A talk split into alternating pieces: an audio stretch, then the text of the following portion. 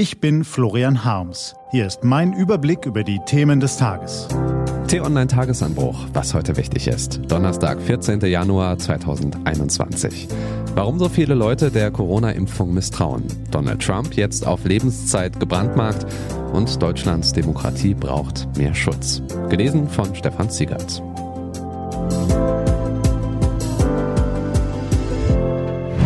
Was war? Jens Spahn verspricht eine zügige Impfkampagne. Neben den gefährlichen Virusmutationen und den verzögerten Wirtschaftshilfen ist die Impfkampagne derzeit ja das dritte große Streitthema. Im Rekordtempo sind die Stoffe entwickelt worden, im Rekordtempo sollen sie in Millionen Oberarme gespritzt werden, im Rekordtempo haben sie aber auch bei vielen Bürgern Misstrauen ausgelöst. Florian Harms hat diese Skepsis kürzlich als absurd bezeichnet. Das hat manchen Lesern gar nicht gefallen. Womöglich war er im Überschwang zu harsh. Vielleicht kam ihm in der Homeoffice-Situation und der Kinderbetreuung das große Einmaleins dazwischen.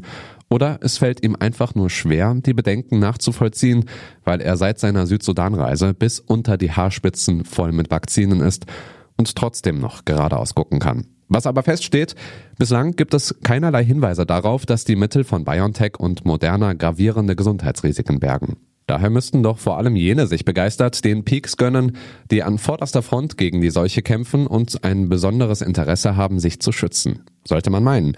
Doch gerade unter vielen Pflegerinnen und Pflegern in Krankenhäusern und Seniorenheimen macht sich Skepsis gegen die Impfung breit. Wieso ist das so? Jeder mag seine Gründe haben, aber drei fallen besonders ins Gewicht.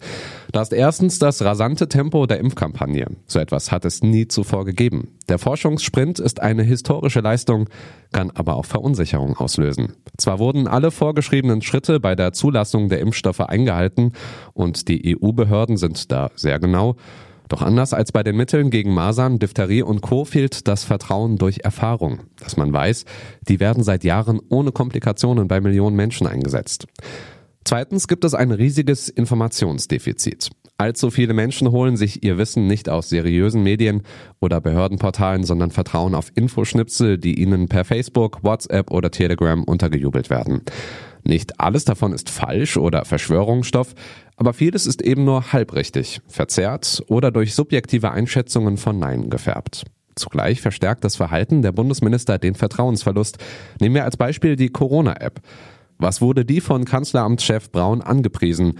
Heute wissen wir, das Ding ist weitgehend nutzlos. Mit ihren voreiligen Vorschusslorbeeren hat die Regierung Vertrauen verspielt. Auch bei jenen, auf die es in der Gesundheitskrise besonders ankommt. Drittens kommen wir zurück zu Herrn Spahn. Ausgerechnet der Bundesgesundheitsminister hat in der Gesundheitsbranche keinen guten Ruf. Das hat er sich selbst zuzuschreiben. In der Zeit vor Corona nutzte er sein Amt, um mit allerlei Hauruck-Aktionen ein Thema nach dem anderen durchzupeitschen jeden Monat ein Gesetz, nannten das seine PR-Fritzen, was toll klang, aber den Unmut vieler Ärzte, Pfleger und Medizinstudenten heraufbeschwor. Sie fühlten sich überrumpelt. Sie bekamen den Eindruck, dem geht es weniger um sorgfältige Reformen als eher um Schlagzeilen. Der will wohl ganz nach oben. Leider ist es mit Vertrauen wie mit Glas. Ist das einmal zersprungen, kann man noch so viel kleben, es bleiben Bruchstellen. Merke, die Impfskepsis in den Pflegeberufen mag auf den ersten Blick abwegig erscheinen, auf den zweiten wirkt sie eher ambivalent.